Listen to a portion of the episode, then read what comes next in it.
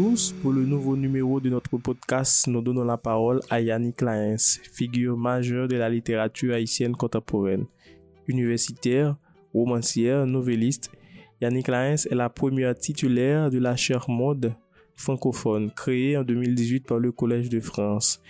Elle a publié un essai entre l'ancrage et la fuite, des recueils de nouvelles, Tatrisia et les dieux, La petite corruption, La folie était venue avec l'appui, Faille, un récit sur le tremblement de terre et des romans.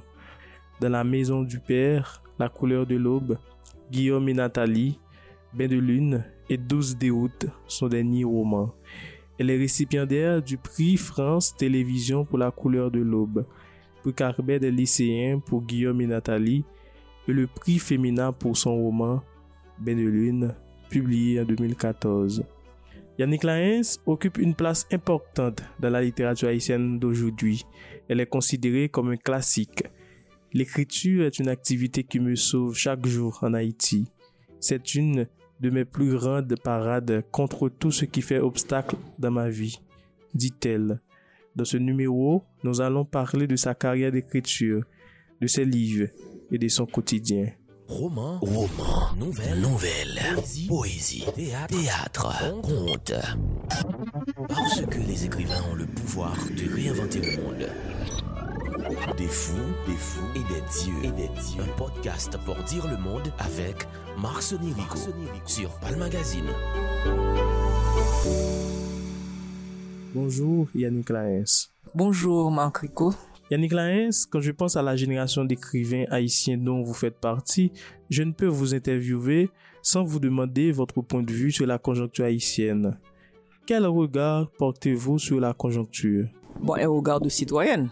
Et je crois que nos problèmes datent euh, de la constitution même de notre pays, des défauts et des failles même de la manière dont nous nous sommes construits avec euh, cette coupure entre deux pays un pays dit du dehors, un pays du dedans, avec des constitutions qui ne reflétaient pas du, tout la réalité anthropologique de la majorité, donc qui ne pouvaient pas exprimer euh, un fonctionnement politique, économique et social justement euh, en adéquation avec la majorité. Donc nos problèmes sont vraiment profonds et, datent de, notre jeunesse même.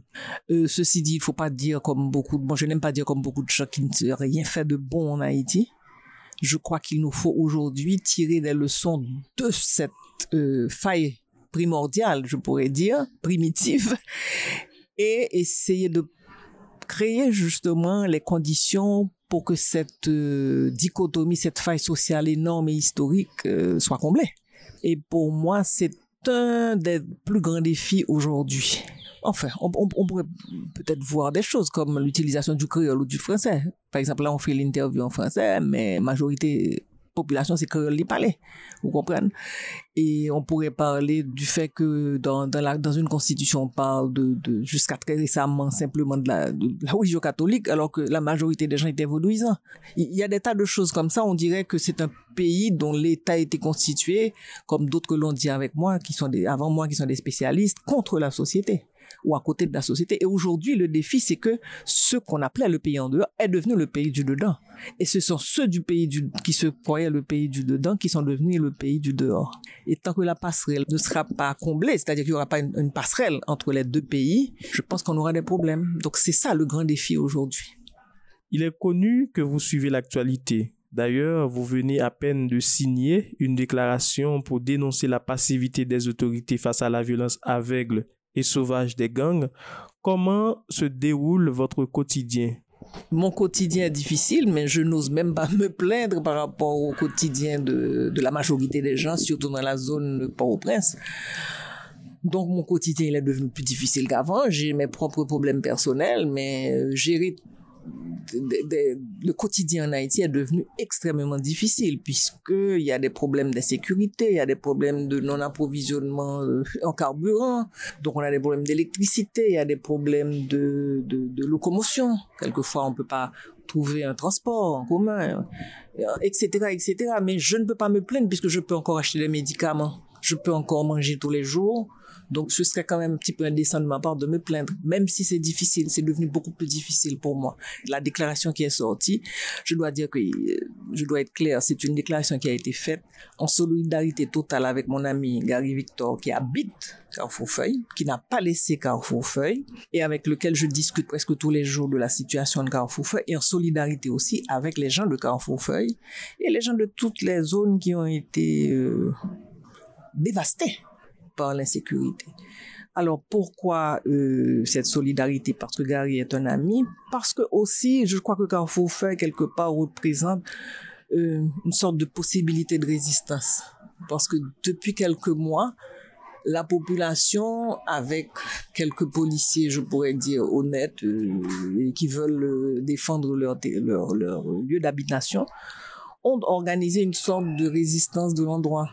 Et comme je, quand je parlais à Gary, il me dit, Yannick, tu verras, même si on attaque pas ça avec une puissance, il sera difficile de faire tomber Carrefour Frère. Donc pour moi, c'était un peu aussi par solidarité et de montrer qu'il y a des choses qui sont encore possibles quand les gens euh, se mettent ensemble. Je ne dis pas que c'est très héroïque et c'est même très fragile. Mais voilà. Donc, euh, disons que ce n'est pas du tout une déclaration politicienne.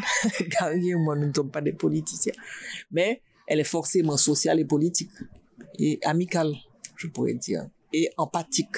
Votre génération qui a vu naître Lionel Trouillot, Kate Limans, Marie-Célianian, Pierre Clétan, Gary Victor, Evelyne Trouillot, avec qui vous partagez plusieurs thématiques dont la plus présente est la dictature et cette volonté de restaurer la mémoire.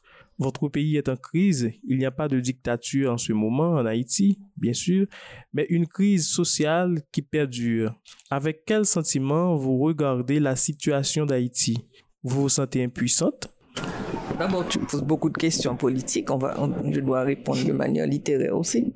Je pense que même quand il y a une thématique, que les gens vivent les mêmes choses, je crois que chacun exprime avec sa biologie, enfin sa oui, je pourrais dire même sa physiologie, avec sa biographie, son histoire personnelle et avec ses choix.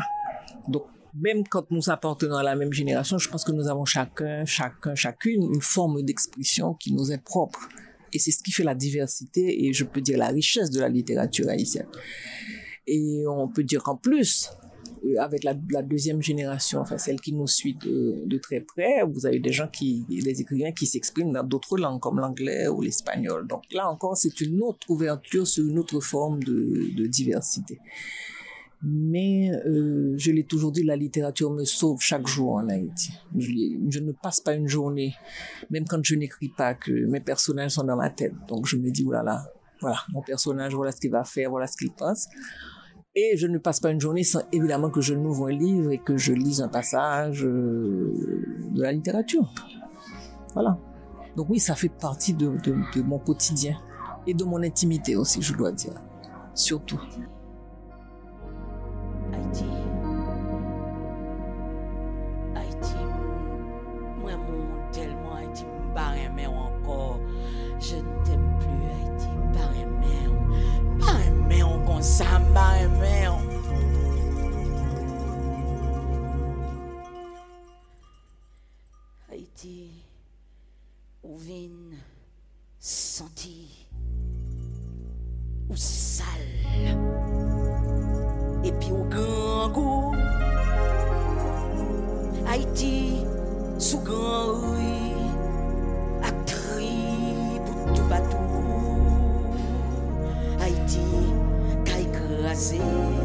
Vent chiré J'ai pété Haïti sous Delma Sont la honte sans aveu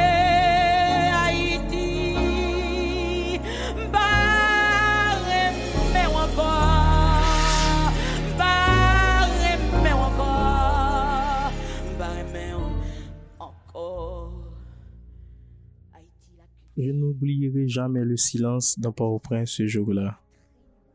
Le silence d'une ville pulvérisée où errent quelques fantômes.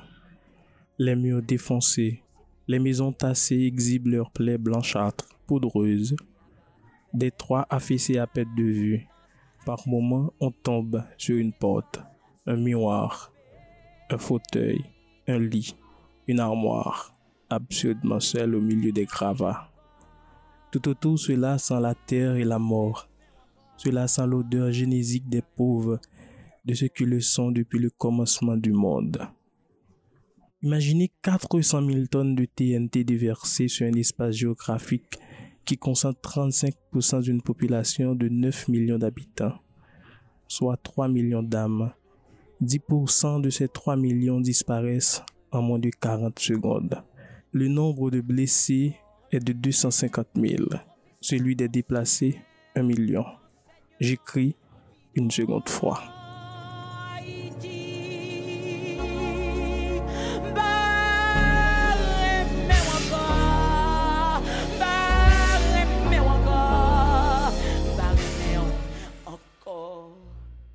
C'est un extrait de Faille, un récit touchant sur les séismes, avec une force de détail.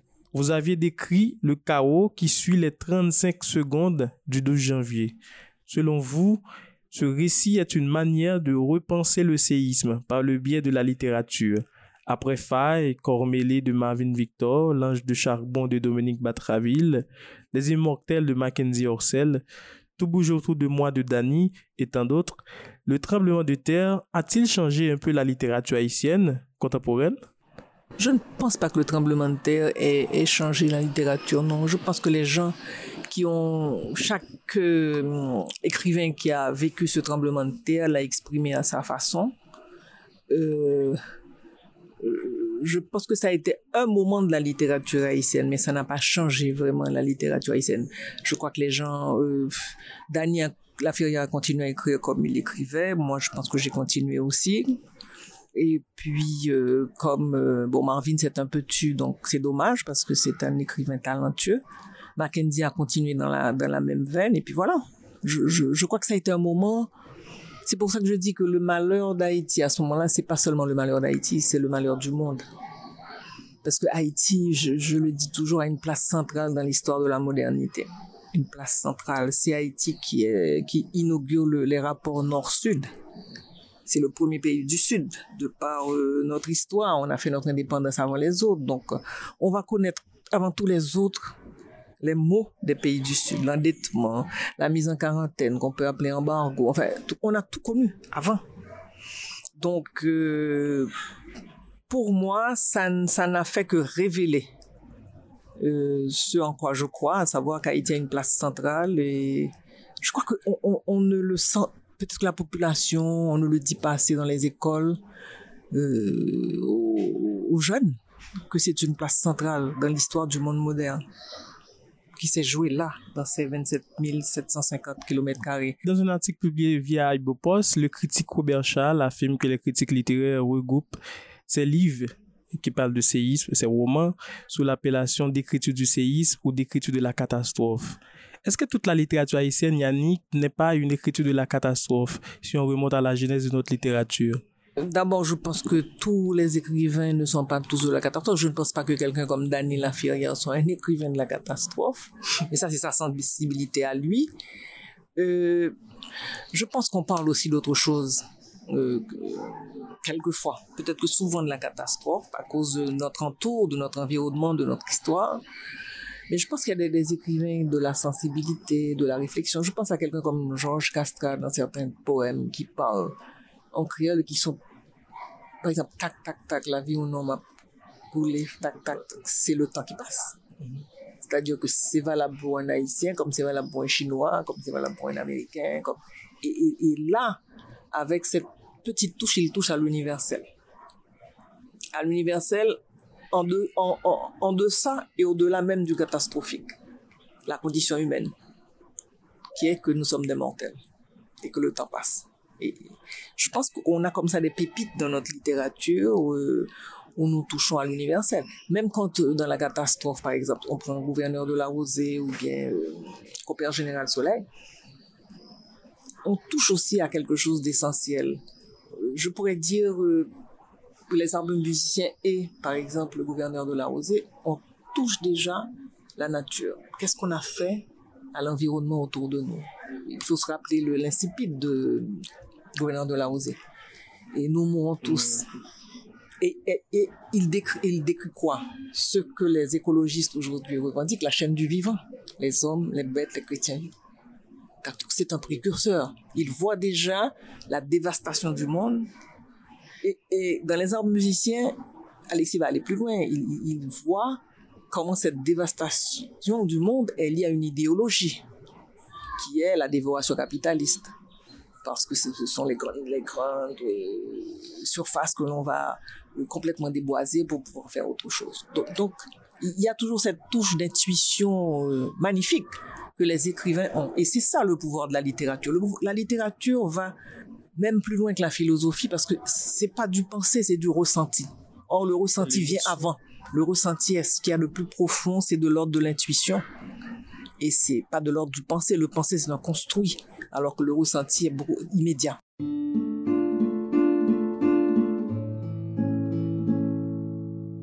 Chers parents, je ne sais pas si cette lettre arrivera jusqu'à vous. Je ne sais pas si vous me reverrez un jour. Mais sachez que je n'ai jusque-là trahi aucun des rendez-vous avec mon destin.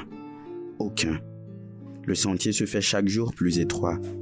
Et mon courage, loin de flancher, s'aiguise. Je vous remercie de m'avoir aidé à être l'homme que je suis aujourd'hui. Le pays est entré dans une longue saison de deuil à la catastrophe politique qu'a représenté l'avènement de l'homme, à chapeau noir et lunettes épaisses, sont venus s'ajouter les ravages de Flora, ouragan dévastateur, s'il en est et qui nous a laissés exsangues. Je n'ai de cesse de penser à mes frères et sœurs que cette calamité a touché, les paysans et les laissés pour compte des villes. Et, pour couronner le tout, voilà que notre vigilance doit aussi s'étendre au-delà de nos frontières puisque les Yankees ont envahi la République dominicaine. J'admire profondément le courage des résistants de l'autre côté de l'île. Et nous devons nous aussi être prêts à affronter toute ingérence sur cette terre laissée en héritage par nos glorieux ancêtres. L'occupation du début du siècle était déjà une humiliation affligeante, un affront de trop. Et comme le dit le proverbe de chez nous, je dis pas des mains, nous devons nous préparer au pire pour tracer la voie d'un meilleur lumineux. Vous comprendrez mieux un jour. Si la faucheuse me laisse un répit, je vous ferai moi-même les récits de mon long combat. Autrement, les camarades qui me survivront vous diront que jusqu'au bout, j'aurai tenté de vivre à hauteur d'homme.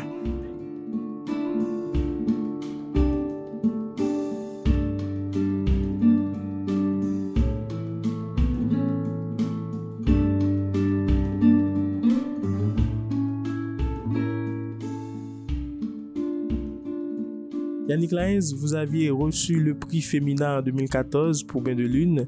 Est-ce qu'il y a une Yannick avant Féminin et une Yannick après Féminin Bon, c'est vrai que ça change d'avoir euh, reçu un, un grand prix. Ça ne change pas euh, l'amour de la littérature ou le travail. Mais euh, peut-être qu'on se dit, bon, peut-être qu'on est vraiment un écrivain, parce qu'on a des doutes jusqu'à un certain moment. Vous écrivez toujours avec des doutes? Heureusement, le jour où les doutes s'en iront, c'est que je ne serai plus un écrivain. Si vous demandez à un acteur est-ce qu'il joue sans trac, qu'il vous dit je joue sans trac, c'est que ce jour-là, il cesse d'être un acteur. Il faut jamais se dire qu'on a, on est arrivé ou bien qu'on a, ça c'est le, le commencement de la fin. Oui, j'ai encore beaucoup de doutes, heureusement. C'est parce que je veux surmonter ces doutes que je continue à écrire. Et quand on a reçu un prix, d'ailleurs, c'est tout un, comment je, un défi. Qu'est-ce qu'on va faire après? Il faut, il faut faire tout de suite après pour se dire bon, on est toujours euh, sur la balle. Oui, c'est un moment quand même dans, dans, dans ma production parce que c'est le résultat à la, à la fois de choses ressenties, de choses d'expérience, de discussions avec des amis. Parce qu'à chaque fois, c'était, je retournais chez moi, je me disais, eh ben tiens, peut-être que ce que je crois, c'est pas ça, et, et je, je, modifie ma pensée, et, et je retournais dans, dans, les discussions, je retournais sur le terrain, j'écoutais la radio. Voilà. C'est un mélange de beaucoup de choses, un Ben Lune. C'est vraiment, alors, euh, Jean Casimir, mon ami, aime dire que c'est pour lui le premier roman post-colonial, parce que je n'écris pas à partir de, des caravelles comme Christophe Colomb, ce sont les gens que Christophe Colomb regardait qui regardent la caravelle et qui se disent eux-mêmes Donc, est-ce qu'un prix peut avoir un impact sur un auteur? Bon, l'impact, c'est que tu vends plus de livres, donc tu fais un petit peu plus d'argent, ça c'est sûr. Et ça ne peut pas ne pas faire du bien, évidemment. Mais l'autre impact que je, je dois te dire, c'est surtout ne pas se reposer sur ses lauriers. Jamais, jamais, jamais, jamais. Il faut toujours continuer à creuser, toujours continuer à se demander qu'est-ce qu'on ressent, quelle est la réflexion, quel est l'état du monde, parce que là aussi, qu'est-ce que je fais là? Est-ce que je vais, qu'est-ce que je vais pouvoir apporter dans ce que j'écris au monde qui m'entoure? Toujours. Vous êtes l'une des rares écrivaines de votre génération n'ayant pas publié de recueil de poèmes. Avez-vous déjà écrit de la poésie? Je ne suis pas la seule, Gary non plus. On se dit ça toujours souvent, Gary et moi. Et moi, j'ai un très grand respect pour la poésie. Moi, j'ai une grande admiration pour les gens qui euh, écrivent de la poésie, mais moi, euh, je ne sais pas, j'ai l'impression que je ne suis pas assez douée pour faire de la poésie, peut-être. Voilà. mais vos romans, mais quand on lit vos romans, il y a de belles phrases, il y a des passages, c'est comme qui dirait des poèmes. Oui, on me le dit souvent, alors peut-être que je devrais travailler un peu plus et mettre en forme pour faire. Par, bon. par exemple, le commencement de 12 août, pour moi, c'est vraiment un poème. Comment vous aviez écrit cette lettre? Est-ce que vous aviez écrit la lettre avant ou du moins après? Raconte-nous. C'est tellement touchant, c'est tellement émouvant. c'est une bonne question parce que figure-toi que tu es la, première personne à me poser cette question. Elle est arrivée au troisième chapitre. Puis à un moment donné, je lis, je dis ah non, je ne peux pas mettre cette lettre troisième chapitre, ça n'a pas de sens. Donc, et ça, je me dis, je vais la mettre au début. C'est comme ça que j'ai transformé le roman en l'écrivant et que euh, je l'ai mise tout, à fait au début. Et, tout le roman est là. Oui, oui. Et tout le roman est là. C'est comme un, testament aussi. Et puis, il euh, ne faut pas oublier qu'à l'époque, euh, on vivait une période difficile. Il y a un juge qui avait été tué aussi. Ça m'avait énormément frappé. Je me suis dit, waouh, euh, comme j'étais en train d'écrire 12 déroutes, je me suis dit, bon, il y a des gens qui me posent d'autres questions sur 12 déroutes, par exemple. Et comment, eh, eh, comment est-ce que tu as pu comme, anticiper sur ce qui allait se faire dans la conjoncture Je dis, ben non, moi je sentais venir, je ne sais pas, quelque chose de terrible. Je ne sais pas si c'est parce que, je, je, comme si j'avais des antennes et que je ressentais avec beaucoup, même de l'angoisse, je me disais, oh là là, on va dans une très mauvaise direction on va dans une très mauvaise direction. Tant que j'écrivais, c'était cette phrase que j'avais dans ma tête. On va dans une très mauvaise direction. Donc, 12 déroutes. Les déroutes étaient douces pour certaines personnes. Bon, arrivé à un certain moment, elles ne seront plus douces pour ces personnes. Mais c'était mon impression. Et, et, tous les personnages, c'est comme si toute la société était là. C'est un petit peu un roman choral aussi. Tout, toutes les strates de la société sont là et je vois que toutes ces strates vont à la catastrophe. Voilà. Eh ben, hélas. On demande toujours aux écrivains, mais pour qui écrivez-vous, Yannick? Bonne question aussi. Alors, d'abord, je crois que je commence par écrire euh, pour des gens, les amis, les proches avec qui on, échange. J'aime beaucoup les échanges avec les amis. Là, vous, là, vous êtes dans l'intimité de l'écoute. Ah oui. oui. Et puis, il y a moi, c'est-à-dire euh, des lectures que je fais, des choses que je vis, des choses que je vois, euh, sans déflorer, comme on dit, mon prochain roman. Ça va être très différent. Ça va se passer euh, d'une part à la Nouvelle-Orléans et d'une part au 19e siècle haïtien. Parce que je voulais... Ce qui m'intéresse maintenant, c'est que on se rende compte que nous sommes ancré à la fois dans la, dans la Caraïbe et en Amérique. Nous sommes une Caraïbe américaine. Et quand je dis l'Amérique, nord-sud. Et la Caraïbe, c'est tout. Donc c'est une l'Atlantique, le voyage transatlantique, c'est ce qu'il a donné. Et on a toujours minimisé peut-être le rôle euh, central encore qu'Haïti va jouer dans la constitution de la culture. À la Nouvelle-Orléans. Le rôle central d'Haïti quand il, Haïti va influencer l'histoire des pays d'Amérique latine, etc. Donc ça encore, moi je pense que le fait de revenir par exemple sur le plan linguistique au créole, le fait qu'on ait une littérature qui se fasse en anglais aujourd'hui, en espagnol, on, se, on se recentre nous sommes dans un autre réel ancrage aujourd'hui. Vous avez parlé de ça dans, dans votre... euh, Cours inaugural. Oui. Oui, oui, oui. Là, là, on est dans notre ancrage réel. Et, et c'est bien.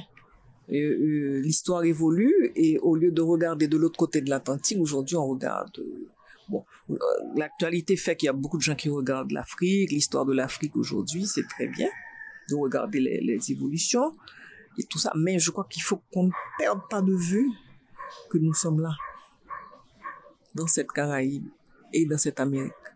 Vous lisez vos contemporains, d'Alembert, Evelyne, Lionel, ces derniers temps. Et quel regard portez-vous sur cette nouvelle génération d'écrivains? Il y a Louise Henry, il y, a, il y avait Jessica Nazer, il y a beaucoup, beaucoup, beaucoup de jeunes écrivains. Et il y a aussi Guy Régis Junior qui vient de publier un roman sur le, le séisme. Mais lui, il est allé beaucoup, beaucoup loin parce qu'il il, nous demande est-ce qu'il n'y a pas toujours un séisme? Quand on lit le 19e siècle haïtien, moi je suis, j'ai été frappé, je me dis, mais fait, la ville de Port-au-Prince, par exemple, je prends le, livre de Corventon, le Port-au-Prince, dit, mais les incendies, les séismes, les ouragans, les coups d'État et les révolutions. Tout le 19e siècle haïtien. Et les séismes, à un moment donné, il y en a eu, par exemple, je crois qu'en euh, mai 1700, je ne sais plus, 1800, bon, il y a eu le Cap haïtien, le Cap haïtien avec tsunami. Puisque quand on relit Demis Vardelhomme, on se rend compte que ce qu'il décrit, c'est un tsunami. Puisqu'il dit que le- l'eau, enfin, la, mer arrive jusqu'à tel endroit dans la rue euh, au Cap haïtien. Mais on lisait ça, on ne savait pas ce que c'était. Quand on lit ce qui se passe à Port-au-Prince, mais il n'y a pas une année sans qu'il n'y ait pas un incendie qui, dé- qui dé- dévaste tout. Donc, c'est comme si on, avait un rendez-vous avec la catastrophe. Pour revenir à ta thématique du début. Moi, ça m'a énormément frappé. Et ça m'a frappé aussi de voir le nombre d'insurrections qu'il y a, au, le nombre de présidents qui, passent. Il y a dans une période donnée, il y a au moins cinq ou six présidents qui, voilà. Toujours une insurrection quelque part. Et je reviens à ma première réponse qu'il y a un décalage entre l'État et la société. Les catastrophes, on n'y peut rien. C'est pour ça que quelquefois, j'ai dit que on est né à la fois sur un hasard euh, géologique, on est sur une ligne de faille, un hasard climatique, on est sur la route des cyclones. Maintenant, il y a un hasard historique qui fait que nous sommes la première république euh, post-coloniale, post-esclavagiste. Tout ça, c'est lourd à aborder. Et 200 ans, c'est pas énorme dans la vie d'une nation c'est le balbutiement. Quand on prend le long terme d'une nation de 200 ans, c'est pas grand chose. Mais il faut quand même qu'on fasse des pas, et le, le- le pas à franchir, c'est qu'il faut des passerelles entre les groupes sociaux. Autrement, on n'ira nulle part.